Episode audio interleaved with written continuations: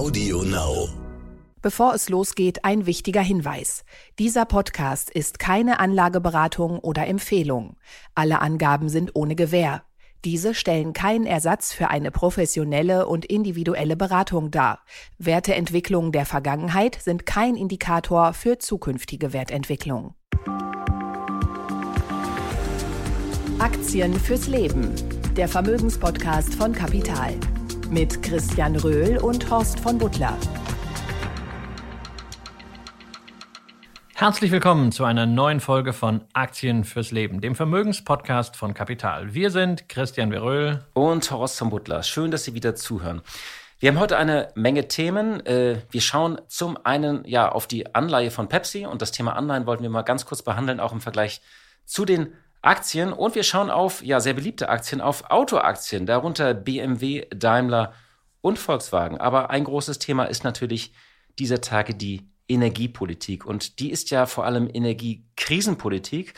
Und wir befinden uns so zwischen der Energiesparverordnung, dem Entlastungspaket ja und der Nachricht, dass jetzt Nord Stream 1 tatsächlich dicht ist. Ähm, ja, mit allen Folgen für die Wirtschaft, äh, für die Energiemärkte und auch für die Börsen. Und äh, ja, Christian, die Energiesparverordnung, die ja verabschiedet wurde, schreibt ja Temperaturen vor, je nachdem, ob man leichte, mittelschwere oder schwere Arbeit macht. Äh, bei welchen Temperaturen nehmen wir denn künftig diesen Podcast auf? Naja, das ist natürlich Schwerstarbeit, die uns aber leicht fällt, weil es unsere Leidenschaft ist. Aber wehe, du verdrückst dich wieder diesen Winter nach Florida und lässt mich hier allein in Berlin zurück. Nein, nein, nein, nein. nein. Also der Kanzler sagt ja, you never walk alone und ich verspreche dir, you never Talk oh, da bin ich beruhigt, da bin ich sehr beruhigt. Auch, auch wenn das hart wird, denn äh, ja, jetzt ist sozusagen ja der D-Day eingetreten. Es kommt kein Gas mehr durch Nord Stream 1. Bislang hängt Europa irgendwie noch so zu 10 Prozent an russischem Gas. Das wird jetzt noch weniger werden. Und jetzt ist der Ernstfall da. Dicke Bretter. Genau, und jetzt gibt es ja einige, die sagen, na ja, es waren ja eh nur noch 10 Prozent. Wir haben erfolgreich diversifiziert. Das stimmt ja auch. Auf der anderen Seite war das gestern doch nochmal dieser, dieser Schockmoment. Also die Pipeline ist jetzt dicht und ich glaube, das Entscheidende, was passiert ist, der Kreml hat ja immer so äh, technische Probleme vorgeschoben oder diese Turbine, diese Mülheim an der Ruhe liegt die, glaube ich, immer noch. Jetzt haben sie wirklich offen gesagt, wir koppeln das an die Sanktionen des Westens. Entweder er hebt sie auf oder ihr bekommt kein Gas mehr. Das heißt, wir können es darauf einstellen, die Speicher sind voll. Das ist ein Erfolg, einer der wenigen Erfolge, die wir, glaube ich, haben, diese 85 Prozent. Wir haben dafür aber auch einen hohen Preis bezahlt. Also unter anderem hat ja äh, da dieses äh, eine Hub da unterhalb der KfW für 15 Milliarden äh, Euro das zusammengekauft. Wenn man jetzt das Entlastungspaket dazu rechnet, 30 Milliarden haben wir schon, 65 Milliarden nochmal verabschiedet.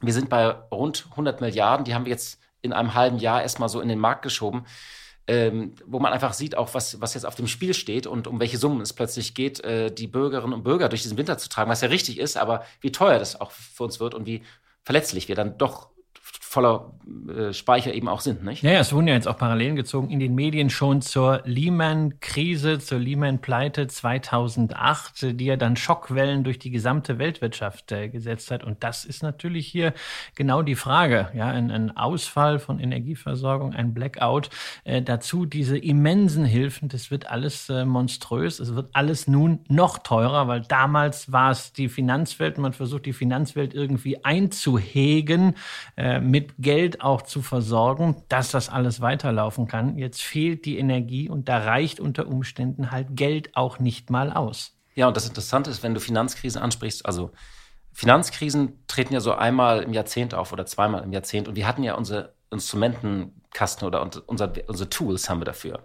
Wir wissen ungefähr, auch wenn sie immer schlimm sind, was zu tun ist mit Konjunkturpaketen oder die Notenbanken, die gegensteuern. Diese Energiekrise, die letzte große ist ja ähm, 50 Jahre her, die Ölkrise, und sie ist ja nochmal viel, trifft auf eine viel verletzlichere und viel verflochtenere Weltwirtschaft. Und das ist, glaube ich, das Problem. Und die Frage, die auf dem Tisch liegt, okay, der Westen hat diesen Wirtschaftskrieg ja erklärt im März. Und man dachte, wir können Russland in die Knie zwingen. Und die Frage, die jetzt in der Luft schwebt, glaube ich, zwingt nicht derzeit doch irgendwie Russland, zumindest kurzfristig Europa in die Knie. Der taktische Vorteil ist natürlich jetzt auf Seiten von Putin, weil er kann jetzt ja. auch wieder zeigen, er hat uns jetzt gerade auch mit dieser Sache an, äh, mit der Turbine quasi an der Nase herum äh, durch die Manege gezogen. Denn man hat ja wirklich alles versucht, um diese Turbine sanktionskonform in Kanada reparieren zu lassen, dann hierher zu bringen. Der Kanzler hat sich fotografieren lassen und jetzt sagt Putin, na, Maske fällt. Also es war alles nur Theater. Es geht uns darum, wenn die Sanktionen äh, da sind, liefern wir auch nichts mehr. Und das ist für Europa ein Riesenproblem. Äh, für Amerika ist es natürlich eine andere Situation. Die gucken sich das von dort aus an. Die haben übrigens auch gerade Energieprobleme, insbesondere in Kalifornien, weil es zu heiß ist. Da ist aber nicht so sehr das Problem die Energieerzeugung, sondern die Netze sind einfach marode, weil zu wenig investiert wurde.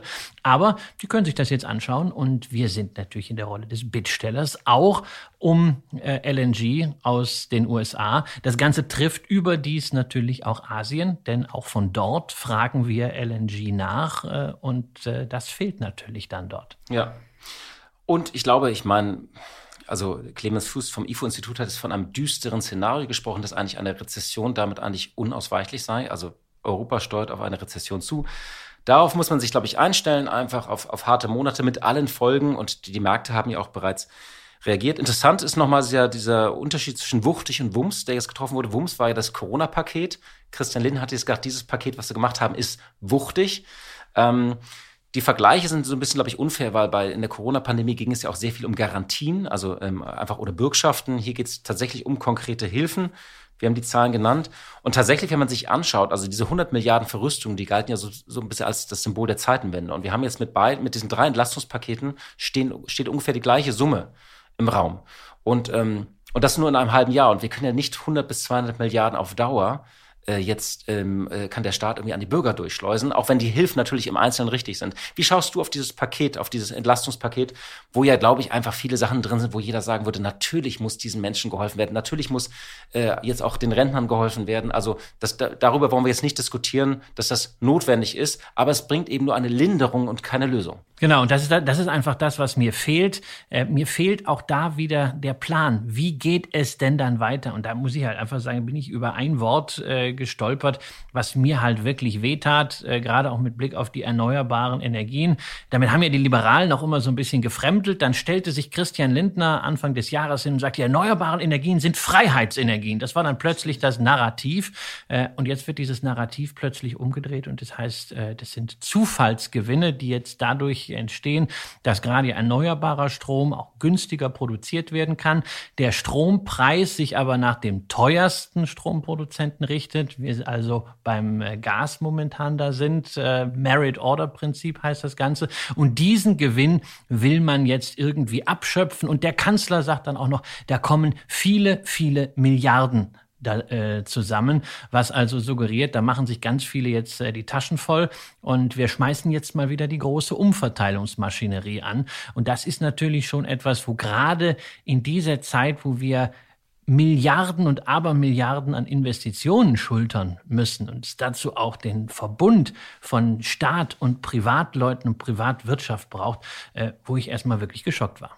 Ja, und ähm, vielleicht nochmal ein Gedanke. Ich weiß, es geht nicht, weil die Finnen irgendwie mit drin hängen, hängen aber wäre es nicht einfacher, sozusagen Unipa komplett zu verstaatlichen und zu sagen, okay, der Staat kauft einfach dieses teure Gas ein und gibt es, also wir, was wir machen, wir, wir, wir helfen ja immer vom Ende sozusagen. Also wir helfen jetzt den Bürgern direkt durch eine komplizierte äh, Wertschöpfungskette des Gaspreises. So. Am Ende kommt halt zu viel an. Und wir wissen, viele können das nicht stemmen, irgendwie eine vierfache Gasrechnung. Wäre es nicht einfacher, nur hypothetisch, das wissen wir doch von Bankenrettungen, also da gibt es keine reine Lehre, einfach eine Komplettverstaatlichung, der Staat kauft einfach für ein bis zwei Jahre das Gas ein, was man gebraucht wird und gibt es zu einem gewissen fixen Preis weiter. Wäre das nicht die eigentliche Idee? Wenn es gibt keine reine Lehre, auch für die FDP im Moment nicht. Ich glaube, man muss pragmatisch sein. Ne? Also ich, ich persönlich würde das bevorzugen, weil das hat, ist etwas, was mich schon bei der Bankenrettung tierisch genervt hat hier in Deutschland. Der Staat hat dann so ein bisschen von der Commerzbank äh, erworben und dann noch so ein paar äh, ähm, Garantien und stille Beteiligung obendrauf, statt einfach zu sagen, komm, das Ding nehmen wir jetzt komplett zack rein, weg zack raus. und versuchen es dann auch irgendwann wieder am Markt zu platzieren. Das haben Amerikaner, das haben Briten, das haben auch äh, Franzosen, Belgier deutlich geschickter gemacht. Das ist auch hier wieder ähm, so verzagt. Das ist wie alles immer sehr, sehr kurz gesprungen. Also ich will auch jetzt nicht so auf die Politik eindreschen. Die müssen innerhalb kürzester Zeit sich auf immer wieder neue Bedrohungslagen einstellen, müssen Lösungen dafür finden. Aber es ist ein Problem der letzten 15 Jahre schon gewesen, im Grunde seit der Finanzkrise, dass wir eine Abfolge von Krisen hatten und dass da immer der langfristige Plan gefehlt hat. Und jetzt sollte der langfristige Plan ja sein, zu sagen, wir müssen Energieinfrastruktur brutal ausbauen, eben nicht nur die Erneuerbaren, sondern dazu auch die Netzinfrastruktur. Und da kommt man mit sowas wie Zufallsgewinne. Ähm, und das ist natürlich demotivierend für Investoren, weil Investoren jetzt an dieser Stelle natürlich sagen, naja, also ähm, wenn ich jetzt das alles erstmal bezahlen soll, mit schönen Narrativen das garniert kriege, irgendwann damit aber dann Gewinne mache, was ja Bestandteil der Kalkulation ist, und die werden mir dann wieder abgesogen, naja, dann muss ich ja ganz andere Risikoaufschläge machen. Das kann dazu führen, dass am Ende weniger Geld in die Energiewende fließt und das ganze Projekt damit noch teurer und noch ungewisser wird. Also deine Lehre ist, bei Investments nicht immer auf Narrative hören, sondern nüchtern auch auf die Zahlen schauen und die Risiken im Blick behalten. Ja, und das gilt natürlich ganz besonders auch für die erneuerbaren Energien, weil da muss ich auch sagen, da haben sich manche Anleger in den letzten Wochen so ein bisschen reich gerechnet bei den grünen Stromproduzenten nach dem Motto, haha, den Strom, den die so günstig produzieren, den können die jetzt zu Mondpreisen verkaufen. Da muss man mal gucken, wie die Strompreise im Tagesverlauf schwanken und sehr viele erneuerbare Energienunternehmen haben ihren Strom fix kontrahiert zu Festpreisen. Die sind durchaus komfortabel, darauf haben die kalkuliert, aber da bleibt jetzt nicht so viel. Also nicht nicht glauben, dass man mit erneuerbaren Energien ganz schnell ganz reich wird. Das funktioniert nicht. Aber der Staat sollte doch daran arbeiten, dass wir eine verlässliche Basis dafür haben, dass Privatleute noch viel, viel mehr Geld in diesen Sektor stecken. Und das geht sogar für umsonst. Geld ist nämlich nicht das Problem, sondern da geht es vor allem um behördliche Infrastruktur, sprich schnellere Genehmigungen und kürzere Einspruchsfristen. Und wenn man sechs Jahre auf ein Windrad äh, warten muss, wird man eh nicht schnell reich. Wahre Größe. Ja, kommen wir zu dem Thema Autoaktien. Es steht ja ein großer Börsengang davor, und zwar Porsche soll an die Börse gehen. Es könnte einer der größten Börsengänge seit Jahren werden. Der kalkulierte Wert liegt so zwischen 60 und 80 Milliarden Euro. Und ähm, das war für uns mal anders, auf die Autoaktien zu gucken, weil ich muss auch sagen, ähm, wenn man sich so verschiedene Analysen anguckt, da wird jetzt immer zum Beispiel BMW genannt oder Daimler nach dem Motto, guck mal bitte auf das KGV, das ist tiefst einstellig.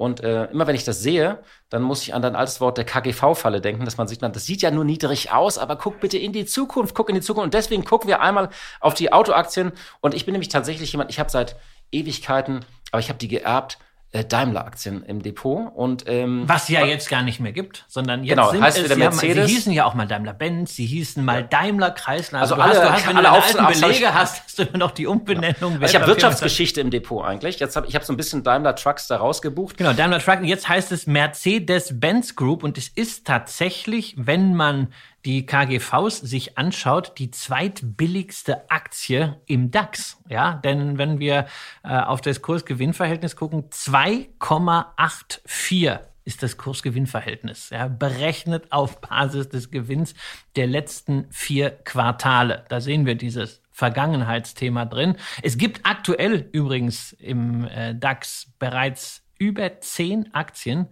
die ein einstelliges KGV nur haben. Das zeigt auch einfach, was im, was im DAX bewertungsmäßig los ist ähm, und wie man auch Risikoabschläge macht. Und jetzt ist natürlich immer die Frage, naja, das ist eine Betrachtung nach hinten, die 2,84, aber es gibt ja jetzt diese sagenumwobenen Analystenschätzungen, wo man dann in die Zukunft schaut, in die Glaskugel blickt und wenn man die zugrunde legt, hat die Mercedes-Benz Group immerhin auch nur ein KGV von 5. Also, und BMW von, von 3,26, ne? also auch niedrig.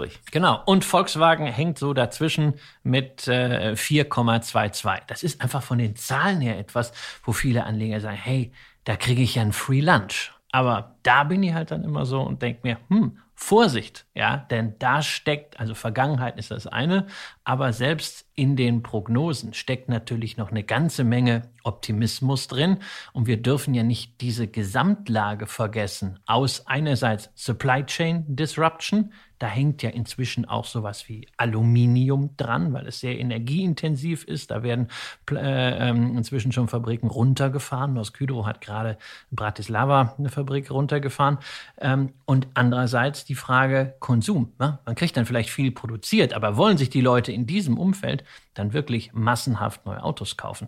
Und das sind ja Faktoren, die kannst du überhaupt nicht quantifizieren. Und deswegen muss man diese Gewinnschätzungen, diese Orakeleien, natürlich mit sehr, sehr großen Risikoabschlägen versehen. Ja, und wenn du jetzt einen Risikoabschlag auf die nächsten Mercedes-Zahlen machst, dann hast du nur noch äh, ein KGV von 10 plötzlich. Das ist schon gar nicht mehr so verlockend. Ja, kann auch sein, dass du einfach mal sagst, okay, es wird nur ein Drittel, dann bist du bei 15. Wir haben ja auch gesehen, wie schnell das drehen kann in der Finanzkrise damals 2008. Die Autohersteller sind natürlich in einem perfekten Sturm. Also sie hatten diese Lieferkettenprobleme schon ähm, seit Corona. Jetzt kommt nochmal die Energiekrise hinzu. Es kommt ähm, also die Rohstoffe hinzu.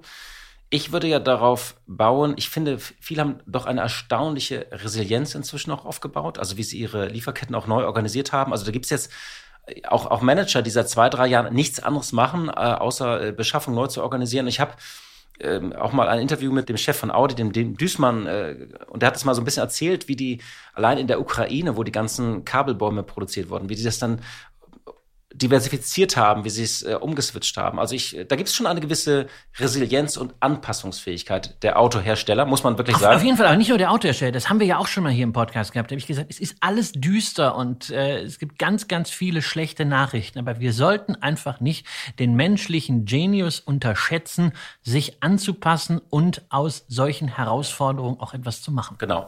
Und da ist es jetzt, und hinzu kommen eben zu diesem perfekten Sturm kommen eben diese Megatrends, die man irgendwie kennt, Elektromobilität, Connected Cars, ähm, äh, äh, autonomes Fahren und so weiter. Und da tatsächlich ist, und da der Markt sehr politisch getrieben ist für E-Mobilität, ist es einfach so, also das ist ein politischer Wille, dass dieser Antrieb hier zumindest in Europa äh, dominieren soll, hängt die natürlich auch davon ab. Äh, trotzdem äh, ist es denen ja irgendwie gelungen, auch irgendwie durch, durch äh, sehr hohe Preise und hochpreisige Autos nochmal ordentliche Gewinne einzufahren. Ich habe so das, irgendwie das Gefühl, es sind sehr starke Marken. Ich finde sie, ich finde zumindest im Moment BMW und Daimler auch sehr gut geführt. Also ich persönlich, das ist so meine äh, Einschätzung. Daimler setzt ja sehr stark auf das Luxussegment wieder stärker. Also die wollen ja die unteren Klassen so ein bisschen auch abbauen. Sie haben eine klare äh, Elektrifizierungsstrategie. Der Kelenius hat das wirklich komplett gedreht. Die, das steht alles scharf bis 2030. BMW war ja eigentlich der Pionier bei Elektromobilität. Genau, aber, das ist, aber nochmal dahin zurück. Also bei ja. Mercedes bin ich absolut deiner Meinung. Ja? Ganz fokussierte Strategie ins Premium-Segment. Ja. Da werden ja auch die höheren Multiples gezahlt. Ne? Also Ferrari ist ja da ganz oben, aber man orientiert sich schon hier Richtung dieser Luxusbewertung, wo halt die Margen üppiger sind und du damit natürlich auch wieder zusätzliche Resilienz Dann hast. Dann sortieren wir das künftig bei den Luxusaktien ein und gar nicht ja, mehr bei den Autoherstellern. Ja, wenn, wenn die so weitermachen, kann das passieren. Und äh, der Klientel, die 100.000 plus X für ein Auto ausgibt und sich das wirklich leisten kann, sind ja immer ein paar Blender dabei, die das dann auf Kredit machen. Aber wer sich das leisten kann, dem ist auch egal, ob der Strom am Ende äh, 3.000 oder 5.000 äh, kostet im Jahr. Ähm, also da bin ich, da bin ich völlig bei dir. Das ist eine Geschichte, wo man natürlich auch die Leute kulturell mitnehmen muss bei, ähm, bei Mercedes, weil es war immer auch so ein bisschen so, so eine gehobene Volksmarke. Also das ist, die Strategie ist nicht ohne Risiko. Die Ingenieure müssen sich das Auto selbst leisten können. Das ist die genau. Frage, die da gerade diskutiert wird. Genau, das muss kulturell passen. Aber die Strategie an sich finde ich stringent. Aber jetzt bei BMW, da interessiert mich extrem deine Meinung, weil du hast gerade gesagt, also Management äh, findest du gut. Und da ist also für mich einfach BMW, ich kann da nur die Hände über dem Kopf zusammenschlagen, die waren Vorreiter in der Elektromobilität, i3, i8 und haben das dann irgendwann äh, ganz verschreckt äh, alles eingestellt, weil es nicht so schnell Geld verdient hat. Und das bei einem Unternehmen, was ja überhaupt im Gegensatz zu Mercedes nicht auf den Kapitalmarkt gucken muss, weil sie einen Ankeraktionär haben, weil sie die Familie äh, haben. Aber die, die Familie scheint mir überhaupt nicht so an dieser nachhaltigen Entwicklung interessiert zu sein, sondern die setzen sehr stark auf ihre Dividendeneinnahmen, ziehen da schon ordentlich Kohle raus. Und äh, ich, ich sehe nicht, dass man das Unternehmen auch mal laufen lässt. Also, ähm, das, das gute Management bezog sich tatsächlich vor allem auf Daimler. Bei BMW sehe ich schon, also diese Pioniersleistung, die hat damals, und wir haben das Projekt i3 übrigens begleitet über ein Jahr damals mit einem Reporter. Und die haben schon damals gesagt, wahrscheinlich werden wir mit diesem Auto nie richtig Geld verdienen. aber es wird das Unternehmen verändern. Es wird die Kultur verändern. Es wird, ähm, also dass man es überhaupt geschafft hat, etwas zu schaffen. Und tatsächlich ist dieser i3 heute, wenn man sich reinsetzt, hat, der hat immer noch Maßstäbe gesetzt. Sie haben halt die Elektromobilität anders gedacht, als sie jetzt tatsächlich auf der Straße zu finden ist, weil das sind ja normale Autos mit E-Motor drin. Sie dachten, man muss ein neues Auto konzipieren. Aber wer eine solche Innovationskraft hat, glaube ich, dem, dem traue ich das einfach auch zu äh, äh, in der Zukunft. Und gerade weil sie eben einen stabilen Ankeraktionär haben, äh, glaube ich auch jetzt nicht, dass da irgendwie, ähm, also ich glaube schon an die Zukunft dieser zweiten Luxusmarke, aber das, ich kann das jetzt nicht, ähm, das ist jetzt nur so meine persönliche Meinung, dass ich das BMW zutraue. Bei Volkswagen ist es irgendwie noch viel komplizierter, weil die haben ja diese starke Wette auf E-Mobilität gemacht. Da ist es halt nur, dass irgendwie alle zwei Jahre irgendwie da jemand rausfliegt. Ähm, weil irgendwie an diesem System scheitert und man hat irgendwie dieses, dieses, äh, dieses überforderte äh, Bundesland da als, als, als Aktionär. Man hat diesen viel zu mächtigen Betriebsrat. Ich habe nichts gegen Betriebsräte, aber das ist in Teilen äh, trotz dieser klaren Wette eine, ja, eine dysfunktionale ähm, Organisation. Ich weiß auch nicht, ob ich äh, Oliver Blume äh, gratulieren oder kondolieren äh, soll ja. zu seinem Job. Und du hast, halt, du hast halt da oben drüber eine Familie. Ja, ja ähm, die die Macht hat. Den Familienstämme äh, Piech und Porsche, die die Macht haben und die das jetzt gerade auch wirklich voll durchziehen bei diesem äh, Porsche-Börsengang. Also das ist, glaube ich, jetzt nicht unbedingt die richtige Zeit, äh, optimal einen Börsengang von so einer Autoaktie äh, durchzuziehen. Aber sie prügeln es durch, weil am Ende ist es so, die Familie gewinnt immer. Ne? Weil die Familie sich ja im Zuge des äh, Börsengangs über die Porsche äh, Holding SE, die ja auch im DAX ist, über ihre Beteiligungsgesellschaft 25 Prozent der Stammaktien an der Porsche AG sichert. Und zwar mit einem Aufschlag von 7,5 Prozent über den Platzierungspreis an der Börse. Das heißt, wenn der Platzierungspreis niedrig ausfallen sollte, VW also nur wenig Geld bekommt, äh, kriegt die Familie ähm, PH für ihr Beteiligungsvehikel auch die Aktien entsprechend günstig. Dazu haben sie diesen Doppel-CEO Blume. Also am Ende ist es die Familie gewinnt immer. Das ist auf jeden Fall ein immenser Machtzuwachs für die Familie.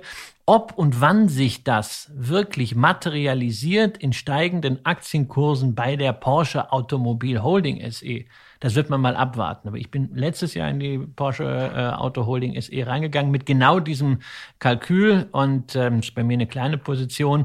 Äh, warte da mal ab, finde es eine spannende Spezialsituation, will allerdings jeden warnen, jetzt auf irgendwas draufzusprengen. Oh, Porsche IPO und da kriege ich das Ganze mit Discount und da ist nochmal ein Discount. Da gibt es ganz, ganz viele Excel-Tabellen und Excel macht ja bekanntlich die meisten Millionäre. Also da gibt es auch keinen Free Lunch. Also wir werden das Thema Porsche Börsengang sicherlich nochmal vertiefen. Ähm, vor allem die nicht nur von einer Porsche-Aktie, sondern von einem Porsche vielleicht träumen, wenn es dann soweit ist. Halten wir jetzt erstmal fest, also die Autoaktien im DAX sehen billig aus. Man sollte aber genau hinschauen und äh, sich das irgendwie auch überlegen, ähm, ob das ein trügerisches äh, KGV ist. Ja, also ich persönlich mag generell Autoaktien nicht so besonders, abseits von dieser Spezialsituation. Das Geschäft ist mir zu zyklisch. Ähm, und wenn man zyklische Aktien kauft, dann kauft man sie eigentlich nicht, wenn die Kursgewinnverhältnisse wahnsinnig niedrig sind, sondern die kauft man dann, wenn die Kursgewinnverhältnisse hoch sind oder gar nicht berechnet werden können, weil man nämlich Verluste hat. Ähm, weil dann hat man äh, eine sehr hohe Wahrscheinlichkeit, dass man in diesem äh, Zyklus an einem Tiefpunkt ist. Die Frage ist, ob wir es so weit erreichen. Wir haben da ein Umfeld. Wer sagt, Mensch, mich reizt das, der kann einen kleinen Fuß äh, da reinstecken, aber er sollte sich der Risiken dieser KGV-Falle bewusst sein. The Trend is your friend. Liebe Hörerinnen und äh, liebe Hörer, normalerweise reden wir ja hier über Aktien und vor allem Aktien fürs Leben. Und ähm, ja, wir wollen jetzt hier einmal kurz auf das Thema Anleihen schauen. Wir wurden auch immer wieder angesprochen, ähm, auch in, an äh, Hörerfragen oder Hörerinnenfragen. Ist auch kein Wunder angesichts der gestiegenen Zinsen. Ähm, die sind zwar in Deutschland immer noch kümmerlich. Es gibt jetzt 1,5 Prozent bei einer zehnjährigen Bundesanleihe. Aber in den USA zum Beispiel sehen wir inzwischen wirklich ordentliche Prozente, also die zehnjährigen Staatsanleihen, Treasuries genannt, die rentieren aktuell äh, so bei 3,2 pro Jahr die Zweijährigen lagen in den vergangenen Jahren 3,5 Prozent. Und das bringt uns ein Stichwort, was Christian jetzt erklären wird, die inverse Zinsstruktur. Ich habe übrigens einen Albtraum immer, dass ich das einmal in einer Talkshow erklären muss. Und es dann falsch erkläre. Deswegen musst du das jetzt hier erklären. Ja, du hast es, du hast es schon gesagt, also die äh, Zehnjährigen mit 3,2 Prozent, die Zweijährigen mit 3,5 Prozent. Das heißt, die kurzfristigen Zinsen sind plötzlich höher als die langfristigen Zinsen. Ja. Das ist natürlich irgendwie. Klingt so ein bisschen wie nachts ist es kälter als ja, draußen. Ja, es klingt, klingt invers, es klingt umgekehrt, weil normalerweise würde man sagen, naja, also das, was kurzfristig ist, das kann man ja so halbwegs überblicken. Äh, langfristig ist schon eher unsicher, deswegen also kurzfristig äh, müssen die Zinsen niedriger sein, langfristig müssen sie dann steigen. Das ist so die normale Zinsstruktur. Aber genau das hat sich jetzt äh, eben umgedreht. Und das ist in der Regel ein Krisenindikator, weil nämlich da einfach man einen Aufschlag für diese kurzfristige zur Verfügungstellung von Geld verlangt, weil man gar nicht weiß, was kurzfristig los ist, während man sagt, naja, also in the long run wird schon wieder irgendwie laufen. Und ähm, das äh, Besondere ist eben, dass diese Situation, die sogenannte inverse Zinsstruktur, in der jüngeren Vergangenheit früher oder später in den USA immer gefolgt wurde von einer Rezession. Also es war jetzt nicht eins zu eins immer ganz exakt so, zack, wir hauen in eine inverse Zinsstruktur und äh, drei Monate später kontrahiert die Wirtschaft oder wir haben eine riesen Wirtschaftskrise. Aber es gibt also da schon einen sehr, sehr deutlichen Zusammenhang. Die kann man grafisch auch sehr schön sehen. Ich pack das wieder. Du packst das in, in deiner Birnencharts und vor allem das Besondere ist ja, dass diese aktuelle Inversion der Zinsstruktur die stärkste seit dem Jahr 2000 ist. Also man hat jetzt einen besonderen Ausschlag. Ähm, und wir wissen ja, was 2000 passiert ist. Dann gab es ja den 11. September und die Dotcom-Bubble. Ähm, aber das heißt, man muss jetzt durchaus wachsam sein und die Risiken im Auge behalten. Und äh, aber wer jetzt so ein bisschen risikoschonend auch nochmal investieren will und sich überlegt, naja, neben Aktien mache ich doch ein bisschen Anleihen, was heißt das denn eigentlich? Ähm, weil ich hieß ja auch mal so, ähm, Anleihen werfen nichts mehr ab, äh, man ist kein Grund mehr so investieren. Also diese ganze ja, ja. Leier der, der vergangenen. Das haben wir, das haben wir die, ganze, die vergangenen fünf Jahre gemacht. Ja, genau. So. There is no alternative. Genau. Ne? Also es gibt ja auch viele Leute, die haben gesagt, ja, also wenn es eben keine Zinsen gibt, dann muss man halt. Dividende ist der neue Zins. Ja, Irgendwas diese. muss man halt mit der Kohle machen. Und da ist natürlich jetzt schon so die Wirkung der Prozente eine andere. Also gucken wir mal durchaus auf die, äh, auf die Zahlen. Ja, gehen wir mal jetzt von den Staats Staatsanleihen weg zu den Unternehmensanleihen, weil Staatsaktien äh, gibt es ja nicht, ja, nur staatlich kontrollierte. Ähm, aber nehmen wir mal ein Unternehmen, ähm, was so ein Dauerliebling von Dividendeninvestoren auch ist, äh, Pepsi. Ja, seit 50 Jahren die Dividende jedes Jahr gesteigert. Aktuell gibt es einen Dollar 15 pro Quartal, heißt also 4,60 im Jahr und bei einem Kurs von 170 Dollar macht das eine Rendite von 2,7 Prozent. Ne? Da bist ist du, ja ordentlich. Okay. Ja, bist du, bist du vor, äh, vor einem Jahr noch Trommel um den Weihnachtsbaum gelaufen. Ne? Aber jetzt muss man halt auch parallel sagen, eine bis Februar 28 laufende Anleihe zahlt jährlich 3,5 Prozent, 3,6 Prozent Zinsen sogar. Und außerdem muss man dafür nur 98 zahlen, kriegt aber bei der Fälligkeit 100 zurück. Man macht also auch noch einen kleinen Kursgewinn. Und wenn man das zusammenzählt, stehen da am Ende 4 Prozent Rendite. Und da fragt sich der eine oder andere, also Dividende eben doch am Ende, back to the roots, kaufen wir jetzt wieder Zinspapiere. Hm. Vielleicht nochmal so eine kleine Nutzwertfrage für die Hörerinnen und Hörer. Ähm, eine Aktie findet man ja immer leicht. Man muss eine WKN eingeben irgendwo ähm, bei seiner Direktbank oder wo, wo immer man das auch handelt. Ähm, wie findet man eine Anleihe? Weil die werden ja wahrscheinlich ganz viele verschiedene Anlau äh, laufende Anleihen auch mit unterschiedlicher Laufzeit haben. Wie finde ich jetzt, wenn ich sage, Mensch, super, was der Christian da erzählt hat. Genau die möchte ich gerne haben. 98 äh, Kurs äh, und 3,6 Prozent sind. Wie finde ich die jetzt zum Beispiel? Ja, indem man auf einen Anleihenfinder geht. Und das ist jetzt wirklich äh, absolut unbezahlte Werbung, weil ich die Seite einfach gut finde. Börse Stuttgart hat dafür ein schönes Tool, Anleihenfinder. Da kann man äh, zunächst mal Emittenten eingeben, äh, Pepsi. Und dann kann man die Laufzeit eingeben. Und wenn man da 20 28 äh, eingibt, dann zack, hat man die schon. Also es gibt nicht so viele Pepsi-Anleihen, wie äh, es Staatsanleihen gibt. Ähm, man kann auch sich Anleihen verschiedenster Unternehmen aus Amerika anzeigen lassen, die drei Jahre laufen und äh, mindestens vier Prozent Rendite abwerfen. Ähm, ist natürlich immer ein bisschen komplexer, das Geschäft, als wenn man jetzt nur eine Aktie kauft. Weil es gibt eben nur, zumindest für uns in Deutschland, eine Pepsi-Aktie, aber viele Pepsi-Anleihen mit unterschiedlichen Kriterien. Und wichtig ist eben, man kriegt den Nennwert zurück. Also das ist der Unterschied auch zur Aktie, nicht? Also man kriegt eben diese 100 ja, also ich, also ich, ich glaube, was ganz, ganz wichtig ist, ja, ähm, ähnlich wie Dividende nie der neue Zins war, sind Zinsen jetzt nicht plötzlich die neuen Dividenden. Also es ist ganz, ganz entscheidend, dass Anlegerinnen und Anleger verstehen, Zins und Dividende sind diametral entgegengesetzte Ertragsquellen, folglich auch Aktie und Anleihen. Das sind zwei unterschiedliche Welten. Ja, die gehören beide irgendwie, sind verbunden. Der Zins ist eben die Vergütung, dass man jemandem, in dem Fall Pepsi, für eine begrenzte Zeit das Geld leiht und dann kriegt man es irgendwann zur Nominale wieder zurück. Aber es gibt eben nicht mehr als den Zins. Dafür hat man den Vorteil, den Zins gibt's immer. Solange das Unternehmen nur irgendwie überlebt, dem muss es nur so gut gehen, dass es so gerade eben noch diese Zinsen zahlen kann. Und dann hat man seine Rendite eingefahren. Dividende dagegen ist das Resultat einer unternehmerischen Beteiligung, nämlich namens Aktie. Und auch wenn Pepsi 50 Jahre in Folge Dividende angehoben hat, es ist kein Rechtsanspruch, dass im nächsten Jahr auch so sein wird. Es ist eine sehr hohe Wahrscheinlichkeit da, aber es ist eben keine Sicherheit da. Dazu, die Dividende kann steigen, ist sie in den letzten zehn Jahren im Durchschnitt um 7,6 Prozent. Ich kann also deutlich mehr rausholen als das, was heute als Dividendenrendite da steht. Und außerdem bin ich halt am Wert des Unternehmens beteiligt. Und wenn der sich erhöht, sollte sich auch mein Aktienkurs erhöhen, nur eben über die Zeit. Wann sich das materialisiert und wie, das weiß ich nicht. Bei der Anleihe habe ich es auf 2028 getimt.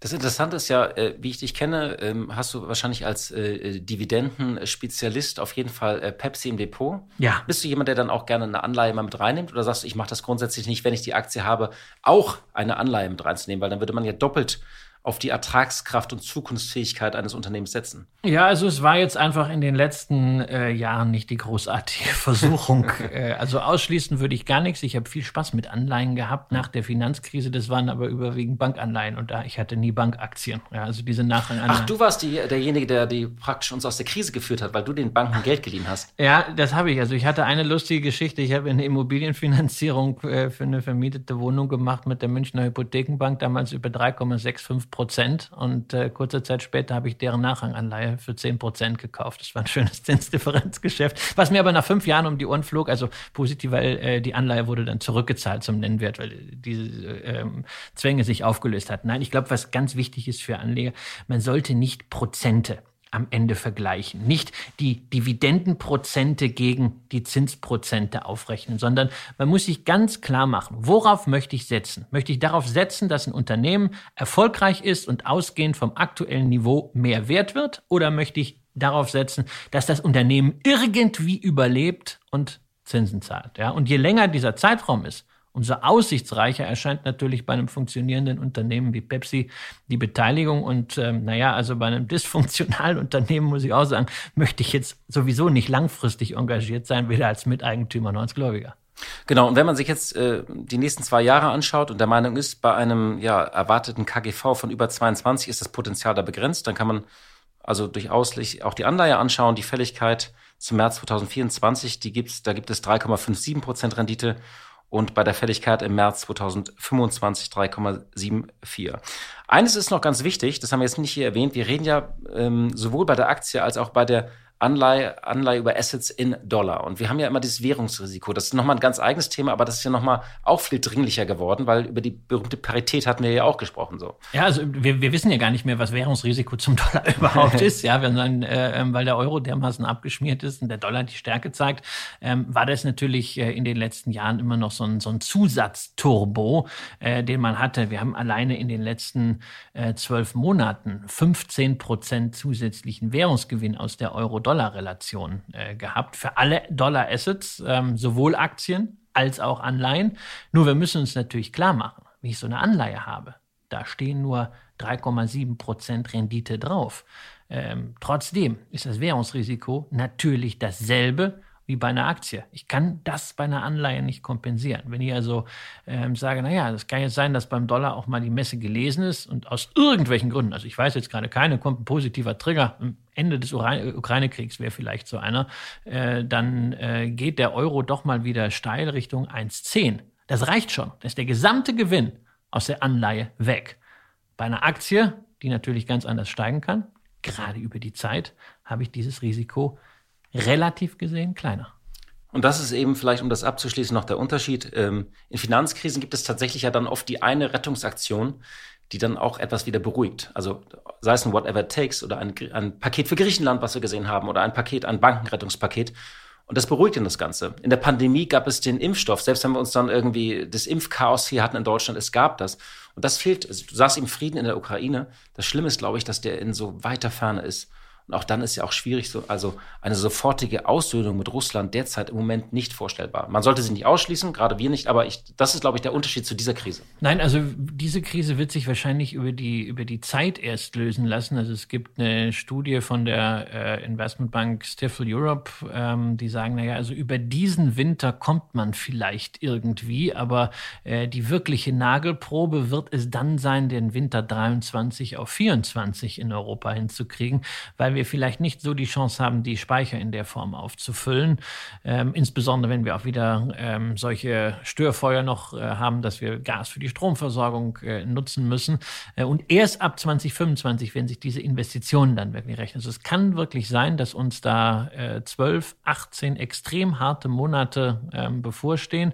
Und angesichts dieses Ausblicks sollte man sicherlich auch nicht äh, alles Pulver jetzt schon verschießen. Ich hoffe, auch im nächsten Winter gilt dann dein Versprechen an mich, You Never Talk Alone. Natürlich. Das letzte. Wir müssen auf Nancy Pelosi, also von Pepsi auf Pelosi, das ist auch äh, schon, ja, schon sprachlich ein schöner Übergang. Von Pepsi auf Pelosi. Ich glaube, das ist eine perfekte ja, äh, im, im Übergangs, also ich hatte mal eine Radioausbildung, da ging es immer um, um, die Frage, wie man so einen Übergang von einem Thema auf einen anderen schafft. Hier schaffen wir es zumindest akustisch. Die Dame hat ja nicht nur Taiwan besucht und fast sozusagen eine Weltkrise ausgelöst, sie hat noch äh, sich von Aktien getrennt und zwar äh, von, ähm, ja, auch einem bekannten Player aus dieser Industrie und zwar von Nvidia. Das Interessante ist so, dass jetzt das ein bisschen so, hm, so ein Geschmäckler hat. Also, also Nancy Pelosi und ihr Mann Paul, ne, Paul Pelosi, äh, sind ja sowieso sehr, sehr aktiv als äh, Investoren, vor allen Dingen er als äh, ähm, langjähriger Beteiligungsmanager. Ähm, und äh, die müssen natürlich ihre Trades in den USA alle offenlegen. Und äh, da kam halt jetzt raus, dass sie am äh, 27. Juli äh, diese Nvidia-Aktien 25.000 Stück verkauft haben. Die haben damit einen Verlust gemacht, also zunächst um 341.000 äh, Dollar verliert verlieren, muss man sich auch erstmal so leisten mehr können. Als ein Kanzlergehalt ja, das ist, Jahr. Ich glaube, es sind zwei Kanzlergehälter. Oder? Ist auch mehr als der amerikanische Präsident verdient in einem Jahr. Ähm, aber das Datum war halt interessant, 27. Juli. Und ähm, ja, am 26. August kam dann die Nachricht, dass äh, die Chipverkäufe bei allem, was mit KI zusammenhängt, was natürlich Nvidia besonders trifft, äh, nach China und Russland, äh, durch das äh, äh entsprechende US-Department eingeschränkt werden. Und ab da ging es ja erstmal so richtig richtig runter. Und da kam jetzt in den USA der Vorwurf auf, naja, also ähm, irgendwie ist Pelosi ja schon Insiderin und äh, sie hat hier dieses Insiderwissen genutzt, nicht um Geld zu machen, äh, sondern zumindest Verluste zu vermeiden. Wie siehst du das? Also äh, ich kann das, da kann ich jetzt nur drüber spekulieren. Ich glaube, das muss auf jeden Fall geklärt werden, weil ähm, also wenn sie ein, ein gewisses Wissen genutzt hat und vorher verkauft hat, dann dann ist das, gibt es da ganz klare Gesetze für. Ich finde, die müssen für jeden gelten, für dich, für mich, auch für Politiker. Ähm, äh, Insider Trading. Ich finde es hier so bloß interessant, dass dieser Name ausgerechnet in dieser in diesem Jahr ähm, sowieso mit dem Thema Chips verbunden war, weil sie hat ja Taiwan besucht. Wir wissen, wir haben über TSMC gesprochen, über die Chipindustrie. Also und dass sie, also es ist so die bisschen die, die Ironie dieser ganzen und Geschichte. Dann dattest sie auch noch in Chip-Aktien. Genau. Rum. Also irgendwie äh, würde ich sagen, ähm, also ähm, ich, ich weiß gar nicht, gar nicht, wie ich das bewerten soll, aber ich finde irgendwie ähm, sie hatte das es ist sehr ungeschickt zumindest. Und ähm, also, wenn man solche Gesetze macht und dann irgendwie noch Aktien hat und dann noch irgendwie eine Weltkrise fast auslöst, sollte man sich gut überlegen, ob man nicht bei einer Sache irgendwie bleiben sollte. Ich, ich, ich muss auch sagen, äh, ich finde es gut, wenn Politiker nicht den Olaf machen. Ja, also nicht wie unser Kanzler die Kohle auf dem Sparbuch bunkern, ähm, wenn sie investiert sind. Ähm, aber also dieses aktive Investieren, insbesondere in Einzelaktien, das hat einfach schnell ein Geschmäckle und äh, ich finde es einfach instinktlos, ähm, wenn man das in dieser Form macht, weil, weil die Leute sehen es ja am Ende in den, in den Filings und wir haben gerade in den USA halt einfach die äh, Problematik, dass immer mehr Menschen sagen, na, die da oben in Washington machen sowieso äh, das, was sie wollen. Und ausgerechnet in dieser aufgeheizten Situation dann als demokratische Ikone die Nancy Pelosi mit, ich glaube, 82 Jahren. Auf jeden Fall ist, ich sage über 50 Jahre in der Politik, so etwas zu machen, ähm, ich weiß nicht, also da sollte man irgendwann souverän sein und sagen, okay, äh, ich packe mein ganzes Geld in den S&P 500 oder ich packe es äh, zu Berkshire Hathaway, der investiert äh, Buffett mit seinen Jungs in Amerika, aber es ist dann kein aktives Investment, sondern das liegt einfach. Dieses Hin- und Her-Traden, äh, das muss nicht sein. Und ich hätte letztens ein Interview gesehen, mit, äh, gelesen mit Christian Lindner, wo er auch gesagt hat, dass er also seit seinem Amtsantritt ähm, anders als früher eben keine Einzelaktien mehr handelt. Liebe Hörerinnen und liebe Hörer, das war's äh, für diesen Mittwoch. Wir sehen uns kommende Woche, wir beide, uns auf dem Vermögensaufbau-Gipfel. Ich freue mich schon auf die Diskussion mit dir. Vielen Dank auch übrigens für Ihre Zuschriften. Die Karten werden verlost, haben sich natürlich mehr beworben. Ich, wir überlegen gerade, ob wir das äh, Kontingent noch aufstocken, dass wir mehr Leute da hinlotsen können oder äh, die ermöglichen sollen, unseren Hörerinnen und Hörern da teilzunehmen. Das wäre schön, weil wir haben also, äh, ich kann ja erst zum Schluss mit dabei kommen wegen einer anderen Veranstaltung, aber wir haben eine tolle Diskussionsrunde mit äh, Peter E. Huber und Henning Gebhardt, also zwei wirklich gestandenen äh, Asset Management Profis, wo wir natürlich auch einige Zitate dann hier im Podcast haben werden. Aber in der nächsten Folge haben wir natürlich erstmal ein Highlight, nämlich passend zur Titelstory von Kapital reden wir in der nächsten Folge nur über eins, nämlich wirklich über die neuen Aktien, Aktien fürs, fürs Leben. Leben. Machen Sie es gut. Aktien fürs Leben, der Vermögenspodcast von Kapital mit Christian Röhl und Horst von Butler.